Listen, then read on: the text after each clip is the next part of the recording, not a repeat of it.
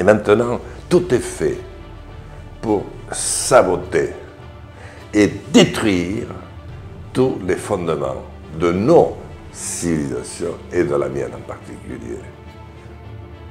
Et puis ces vaccins. Moi, je n'ai pas eu le Covid, j'ai eu le vaccin Johnson qui a failli me tuer, parce qu'il m'a déformé le cœur. J'ai eu quatre opérations depuis le 3 janvier de cette année. C'est-à-dire euh, vous-même, en tout cas, vous avez prouvé les effets secondaires graves Oui, très graves, très graves, oui. J'ai failli mourir. Ah oui, je n'ai pas eu le Covid. Bonjour Jean Lassalle. Bonjour Ying. Et bienvenue dans l'émission Esprit français. Je suis très heureux d'être votre invité. Et merci beaucoup d'être avec nous aujourd'hui. Et vous avez été 40 ans maire, 20 ans député et deux fois candidat, candidat à la présidentielle. Oui. Et alors maintenant, vous êtes président du parti Résistant. C'est bien cela? C'est ça, le mouvement résistant. Ah, le mouvement résistant. Et alors, à quoi vous résistez? Oh, je résiste à ce que la finance euh, euh, mondiale a organisé comme système, comme euh, société contre l'homme et contre l'humanité. Et c'est vrai en France, c'est vrai en Allemagne, c'est vrai aux États-Unis et c'est vrai en Chine.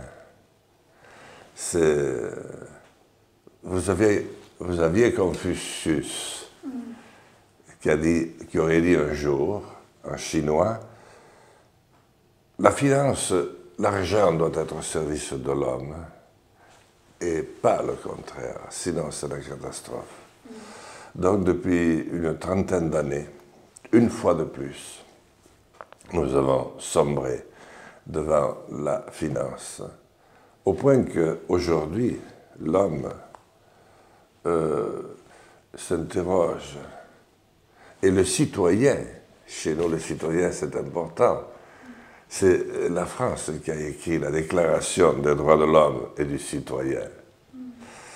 L'homme se demande à quoi il sert. Et le citoyen sait qu'il ne sert déjà plus à rien. Un système totalitaire d'un système, d'un modèle mou. C'est-à-dire qu'on ne croit pas qu'on est dans un système totalitaire parce que tout, tout a l'air gentil mais ce n'est pas gentil du tout. On vous tient par le contrôle en France, c'est devenu épouvantable. Et si vous n'êtes pas d'accord, on ne vous envoie pas en Sibérie, comme le faisait M. Staline, ou, dans des lieux terribles, comme l'a fait M. Mao, c'est tout. On vous laisse tranquille et on attend que vous desséchiez sur place. C'est-à-dire vous n'avez plus rien à dire, euh, et surtout à la sphère publique. Et progressivement, euh, les gens vous oublient, oublient vos amis, et ils continuent à faire ce qu'ils veulent. Et ce qu'ils veulent, c'est cet état de dépendance totale de l'homme face à un système matérialiste qui euh, euh, est en train de détruire nos civilisations. Et maintenant, tout est fait pour saboter et détruire tous les fondements de nos civilisations et de la mienne en particulier. Quelqu'un disait un jour, quand on est comptable des intérêts de la France, on est quelque part comptable des intérêts de l'humanité. Et c'est à ce système diabolique, féroce, que je résiste. Alors, qu'est-il ce système? On a connu d'autres périodes de, de capitalisme, euh, de financiarisation. le capital n'est pas l'élément le plus dangereux. Le capital est nécessaire. Les fabricants de voitures en France, M. Peugeot, M. Citroën, etc., avaient de l'argent. Mais ce n'était pas pour s'enrichir eux-mêmes. Mais aujourd'hui, toutes ces sociétés ont été achetées, puis vendues, puis transformées, puis réduites à néant, puis remises euh, sur le devant de la scène. Elles ne représentent plus rien. Quant à la finance, elle s'est mêlée partout. Et on a oublié qu'elle était uniquement un instrument. Et puis on a affaibli précisément le rôle des peuples de tous les peuples. Et ce faisant, des nations et des États qui avaient encadré la nation. En France, l'État a joué un rôle important du temps des rois, puis après des présidents de la République. Et tout cela a été mis complètement en déroute. Et c'est contre cela que résistons. Alors qu'en France, se disait, le progrès est une chance, parce qu'il permettra au fils de meilleures conditions de travail que le père. Aujourd'hui, elles sont beaucoup plus désastreuses. Et tout ce que nous avions mis sur pied est défait. Voilà quelques exemples que j'apporte. Et pourquoi euh, avec le mouvement, avec les copains, nous avons créé Résistants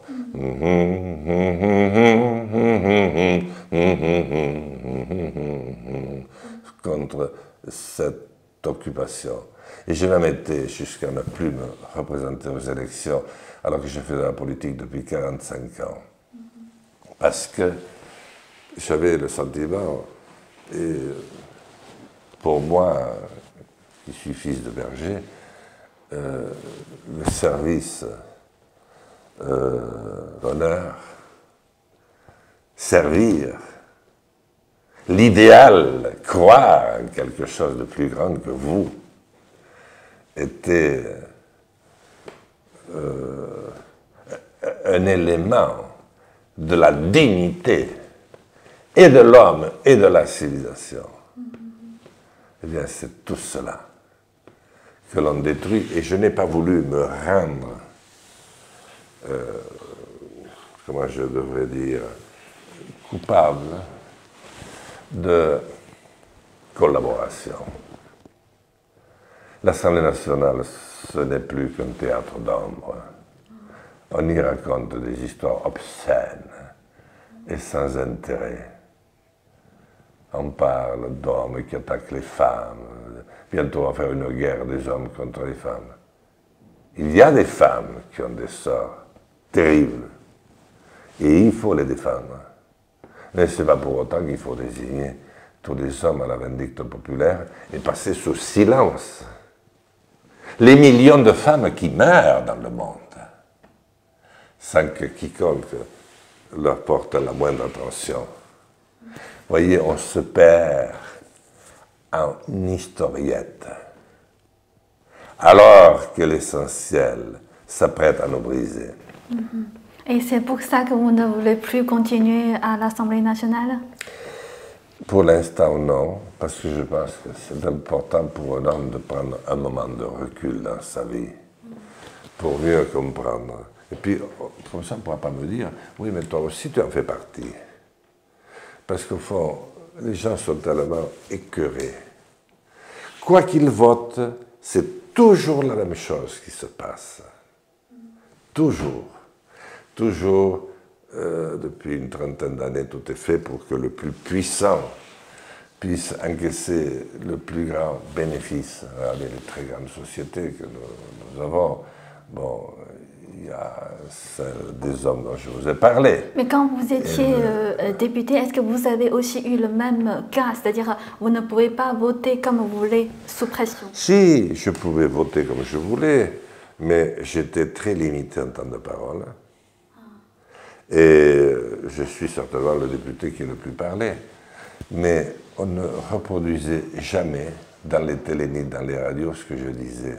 C'est pour ça qu'on attend qu'un homme se dessèche. C'est pas la peine de le porter en Sibérie ou à Fontalabo. Euh, Donc vous êtes usé, usé par... Euh, non, je n'ai pas été usé. Je me suis dit qu'il fallait changer de stratégie, que celle-là ne servait à rien mhm. dans l'état actuel des choses. Un résistant doit choisir mhm.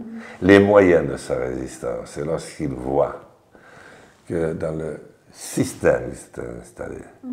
eh bien, il devient un jouet, un clown pour euh, divertir.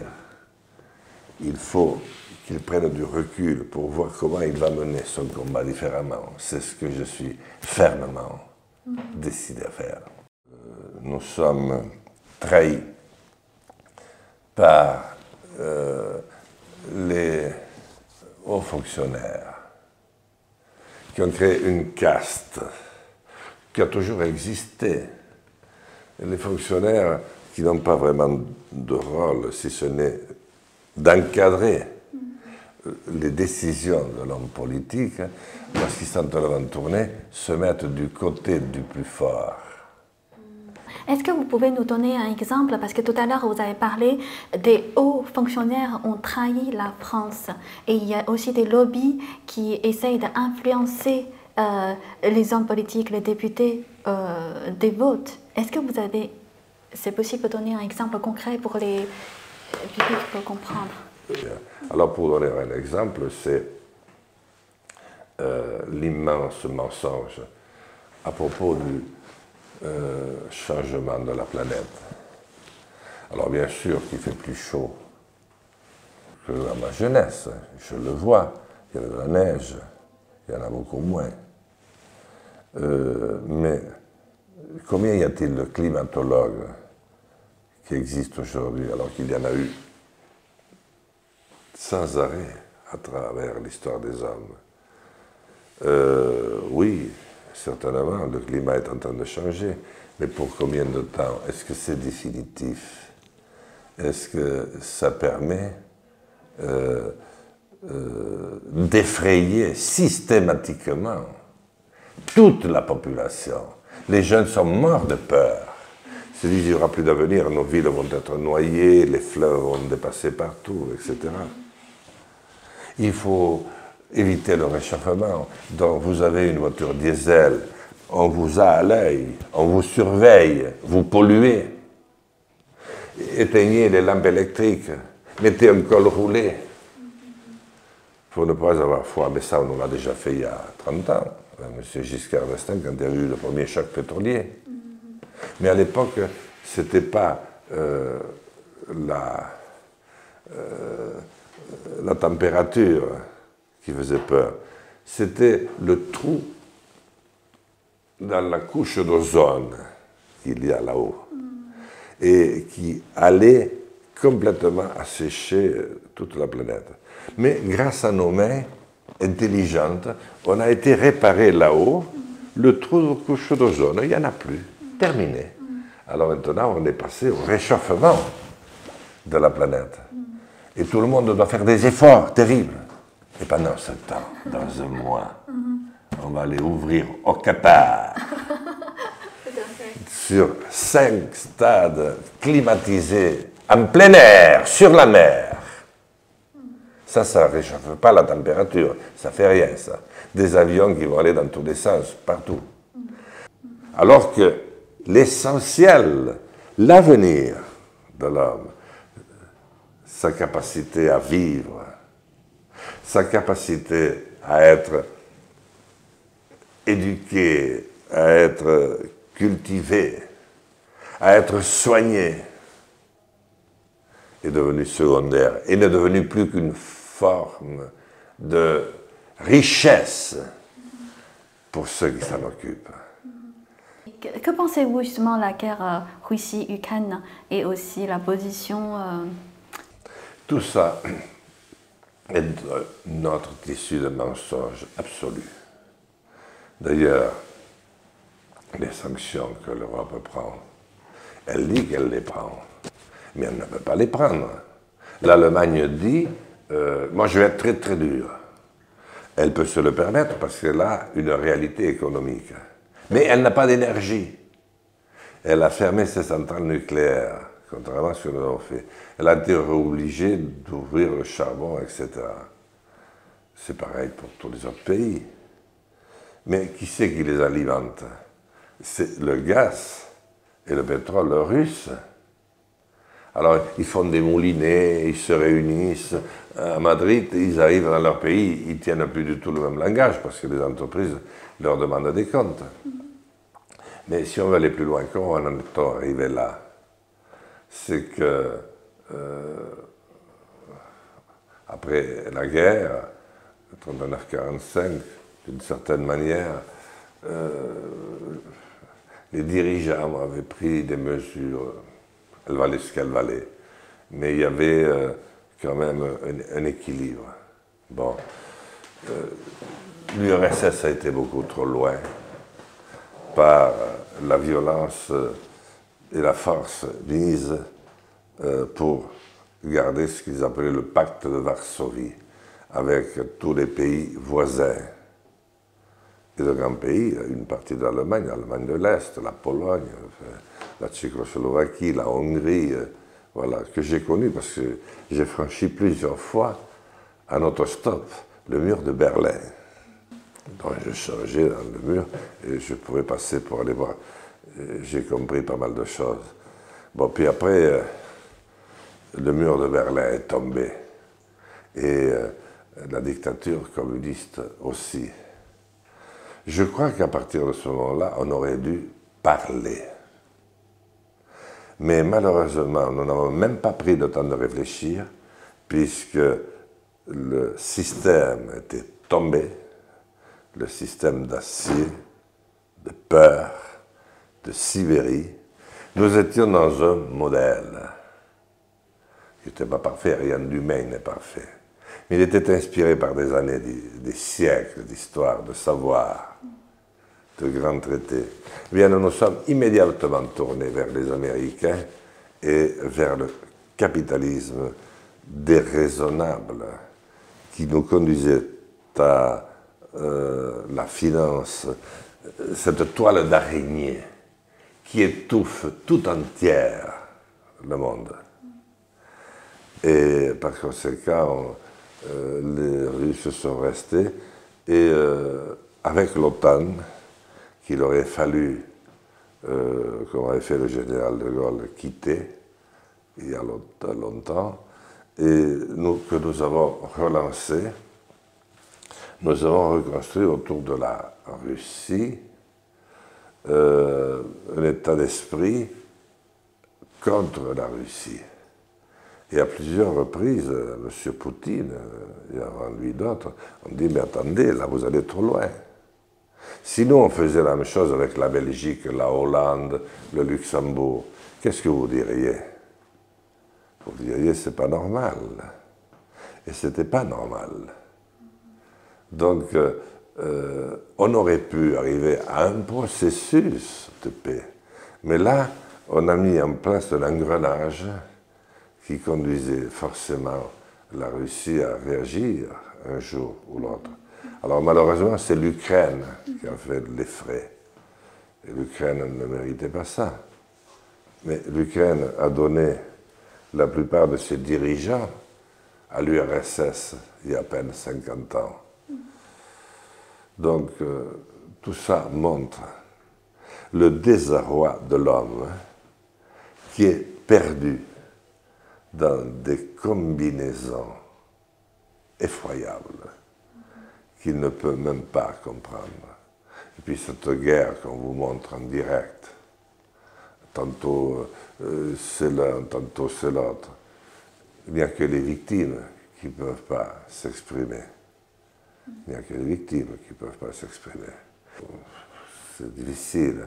Mais c'est pas, on ne cultive pas on ne passe pas le meilleur de nous, le meilleur de l'argent que nous pourrions encore maîtriser, le meilleur de nos richesses pour améliorer l'homme.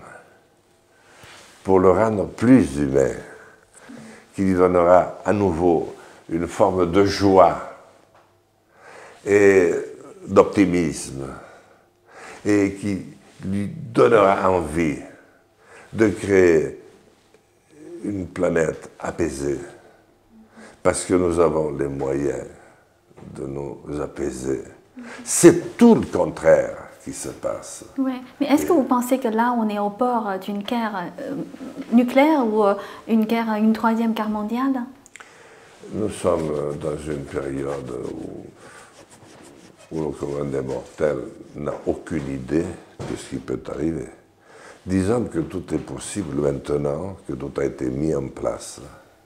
Ah, tout été mis en place, c'est-à-dire que c'était programmé euh, quelque part Oui, c'est programmé depuis, depuis que combien d'années? Au moins depuis 30 ans.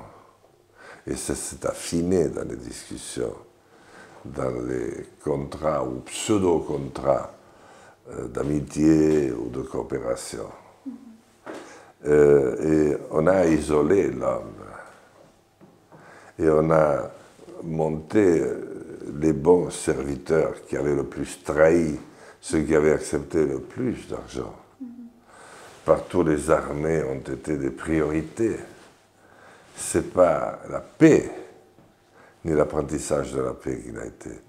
Donc, quand on détient de telles puissances de destruction, avec les mots que nous échangeons aujourd'hui, qui ne sont que des mots de violence, d'accusation entre États, ou ce qu'il en reste, et d'accusation à l'égard de celui qui n'a rien.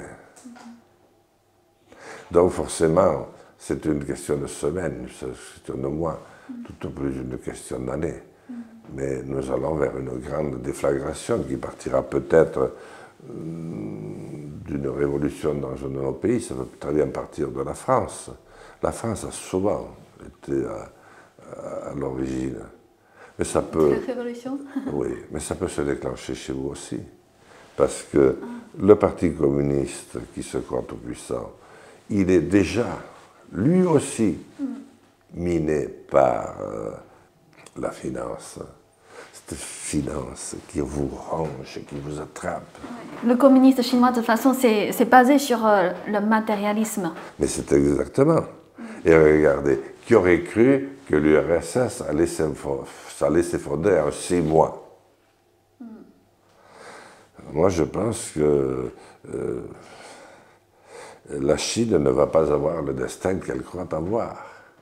Elle est déjà sabotée. Tout à fait. Mm. Elle est déjà minée mm. dans le fond. Oui, c'est ça. C'est pourri, les choses pourries. Elles sont pourries à la base, très pourries. Et les Chinois n'aiment pas ça. Parce que c'est une très longue et ancienne histoire une très longue et ancienne civilisation. Pour construire une capitale comme Pékin, il faut beaucoup croire en l'homme. Hmm. Et euh, vous avez accusé euh, Emmanuel Macron d'abandonner les services bibliques. Et vous avez dit aussi, la France, un pays des droits de l'homme, est devenu inhumain. Oui. Est-ce que euh, vous pouvez nous donner un exemple? Quel type de service biblique c'est indispensable pour, euh, pour les Français, mais en voie de disparition? La santé. La santé, c'est un crime en France. Après tous les efforts que nous avions faits, j'ai vu naître un hôpital et une clinique dans Oloron, une sous-préfecture de 10 000 habitants. Eh bien, très vite, on les adressait les unes contre les autres. On adressait le personnel des uns contre les autres, les dirigeants des uns contre les autres. Et vous savez ce qui est arrivé aujourd'hui? Elles sont mortes toutes les deux. Ils sont morts tous les deux. La clinique est morte il y a dix ans, en fermant, en portant avec elle la maternité. Et un pays, un territoire, qui ne permet plus à ses enfants de naître, qui empêche ses mamans, leurs mamans, de les mettre au monde, est un pays qui est promis à la mort. Parce que la femme qui permet à un enfant de voir le jour. Et ça, s'attaquer à ça, c'est un crime. Donc effectivement, euh, nous n'avons plus de, même pas d'urgentistes. Les urgences se sont fermées. Et par, rapport à la maternité, c'est-à-dire chez vous, il y, a, il, y a, euh, il y, a, très peu de maternités. C'est fermé combien, par exemple euh, ben, On a fermé les maternités de, de villes, essentiellement Léon et Oloron. On a tout ramené sur Pau, 80 km plus loin. Et aujourd'hui, nous avons des femmes sur mon territoire, dont j'étais député il y a quatre mois encore, qui sont à euh, 3 heures, 3 heures et demie de route de l'hôpital de Pau. À tel point que celles dont on pense qu'elles pourraient avoir un problème, on les amène à Pau dans un hôtel et on leur dit, comme ça vous serez sur place le jour vous devrez accoucher. Puis on s'est rendu, rendu compte que c'était trop cher, donc on ne le fait plus non plus. Ce qui fait que la plupart, la moitié au moins, des enfants naissent sur le bord des routes. Parce que euh, les papas ou, la fille aînée ou, ou, le voisin, la voisine, la sœur essayent de transporter la maman sur le point d'accoucher à la maternité, mais elle n'y arrive pas. Parce que quand l'enfant veut naître, il naît. Nous sommes descendus beaucoup plus bas que le Moyen Âge. Parce que pendant le Moyen Âge, on n'envoyait pas une femme qui allait mettre un enfant au monde dehors. On la gardait à l'intérieur, on faisait ce qu'on pouvait avec elle. cest que maintenant, on l'envoie. Allez, en pleine nuit, débrouille-toi. Donc ça, c'est profondément inhumain. Ensuite, euh, il y avait les soins d'urgence. Ils ont tous été démantelés. Et c'est la même chose si vous vous blessez, si vous êtes mal, vous n'avez plus de soins d'urgence de proximité, donc vous êtes obligé de faire des kilomètres. Donc ça, c'est surtout pour les campagnes. Toutes les campagnes, c'est à peu près la même situation? Oui, oui. oui. Et, euh, mais euh, l'intolérable, c'est la fermeture des maternités. Vous pensez qu'on a mis des grilles avec des cadenas?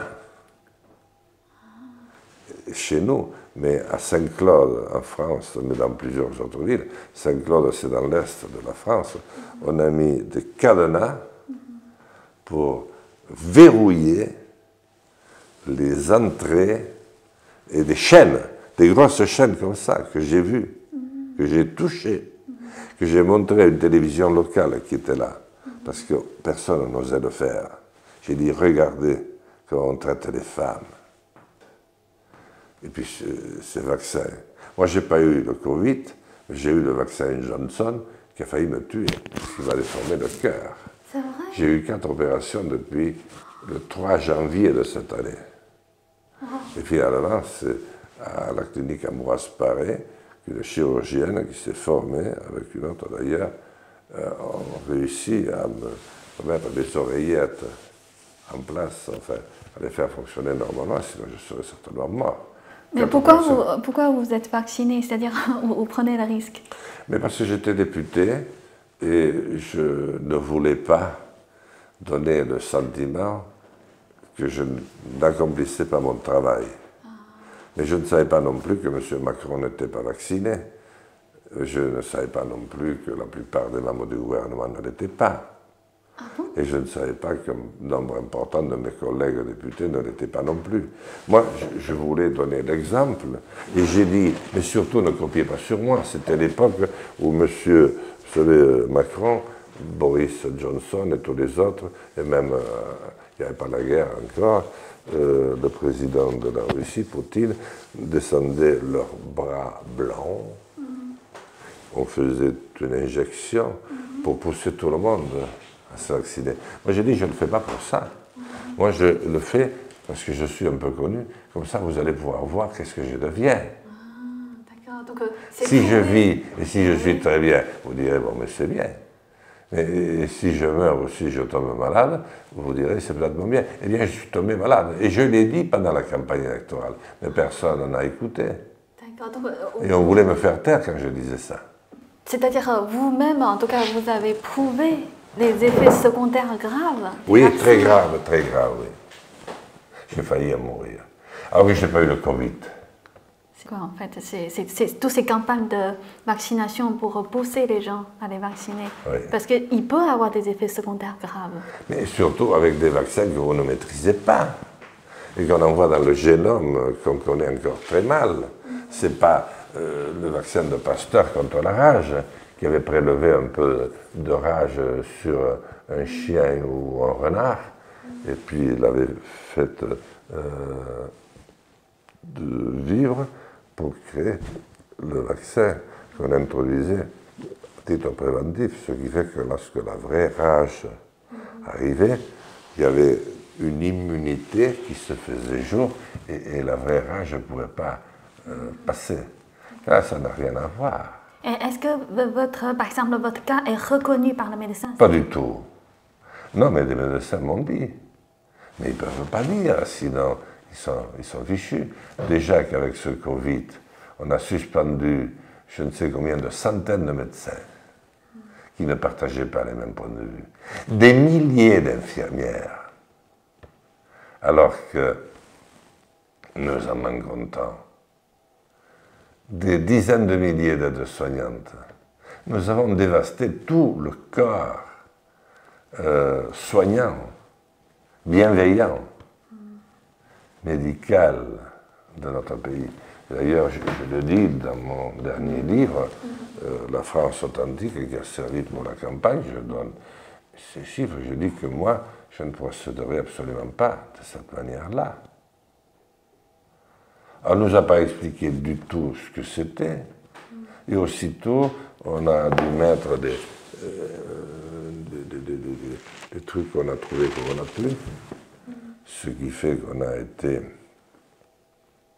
euh, masqué et puis ensuite euh, réduit au silence, puisqu'on ne pouvait rien dire.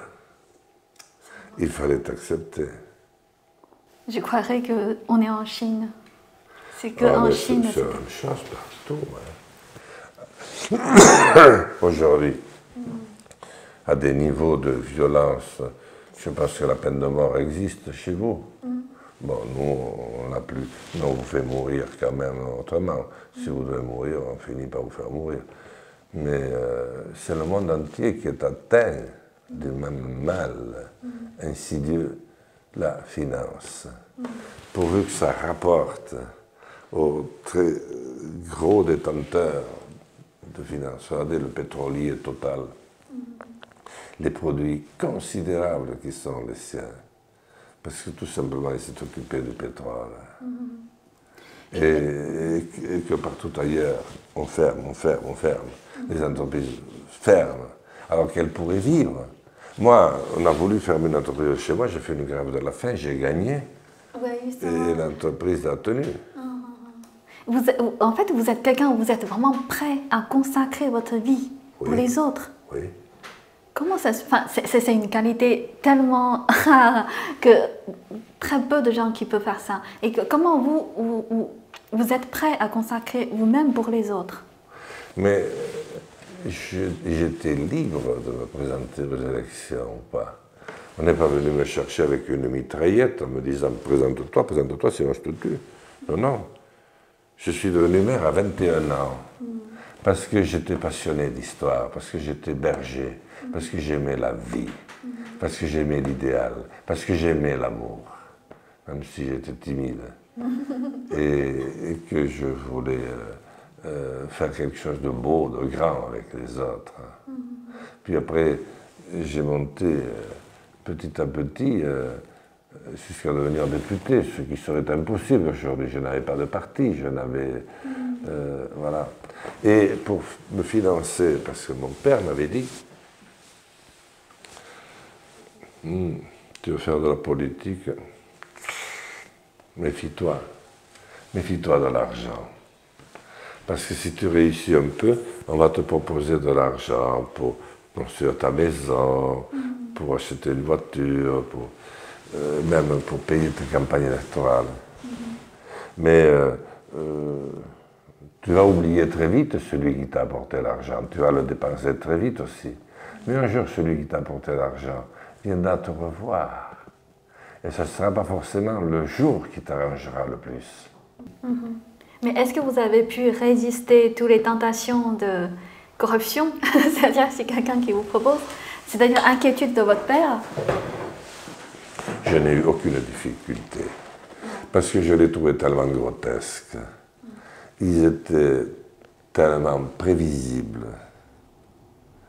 Euh, et en vérité, je, je, les voyais pathétiques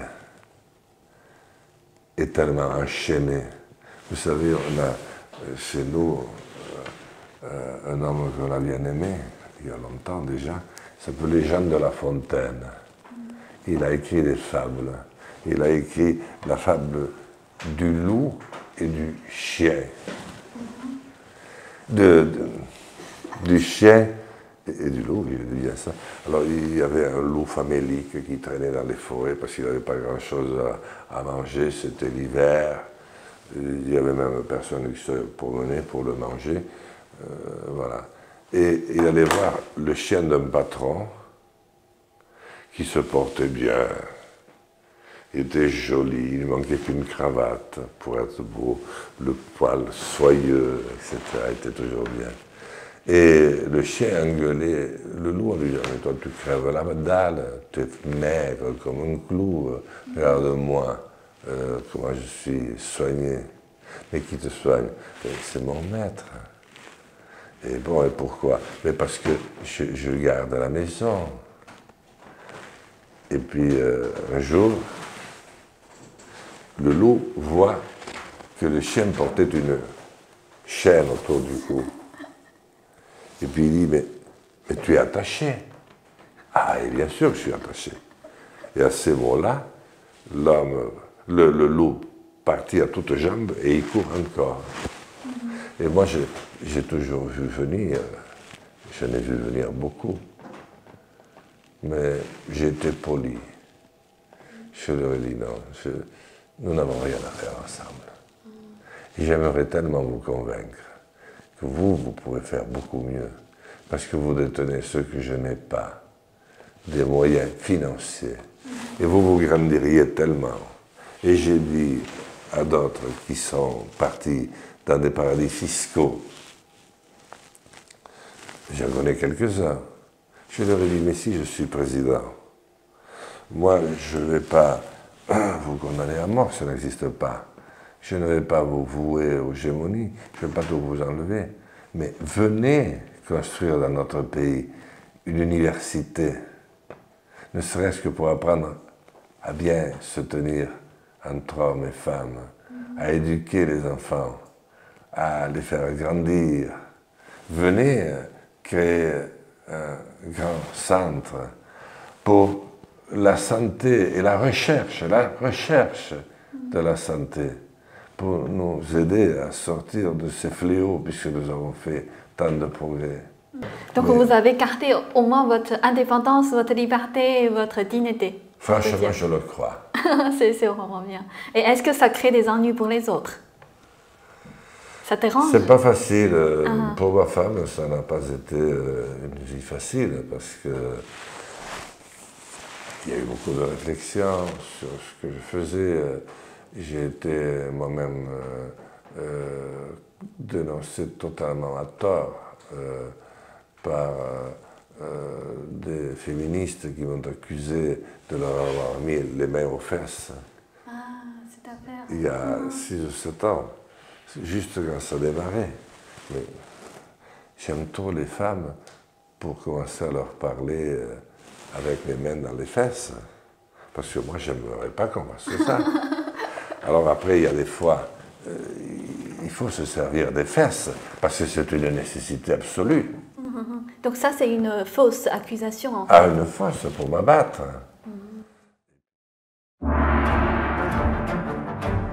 Plus qu'un simple spectacle. Vous assistez à la renaissance d'une culture.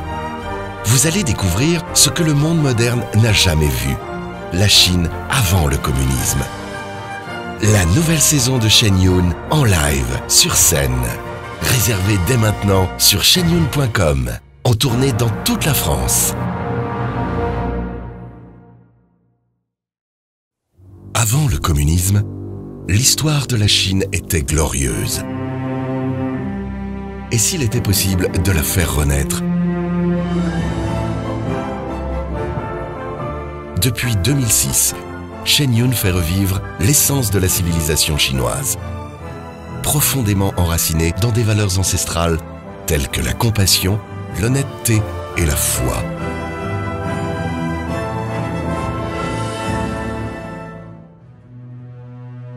Mais des décennies de destruction, d'imposture et de violence ont presque détruit les valeurs de toute une nation, ainsi que sa propre identité. Alors, comment faire renaître ce qui a été perdu dans la Chine actuelle? Au cœur de Shenyun se trouve une forme artistique ancestrale, la danse classique chinoise.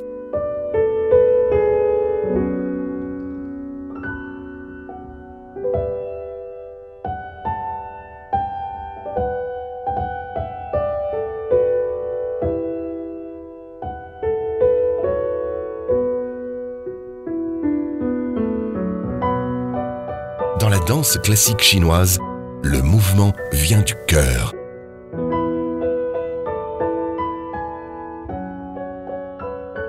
Cette caractéristique fait de la danse classique chinoise un art très expressif, sans égal pour raconter des histoires.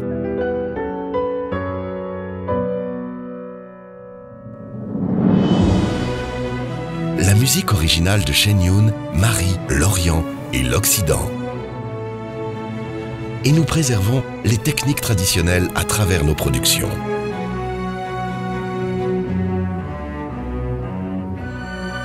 Dans leur vie quotidienne, nos artistes respectent l'authenticité, la bienveillance et la tolérance, ce qui donne une plus grande profondeur à notre art. Chaque année, Shen Yun présente un spectacle entièrement nouveau. Histoires inédites, nouveaux costumes, musiques originales et toute nouvelle chorégraphie.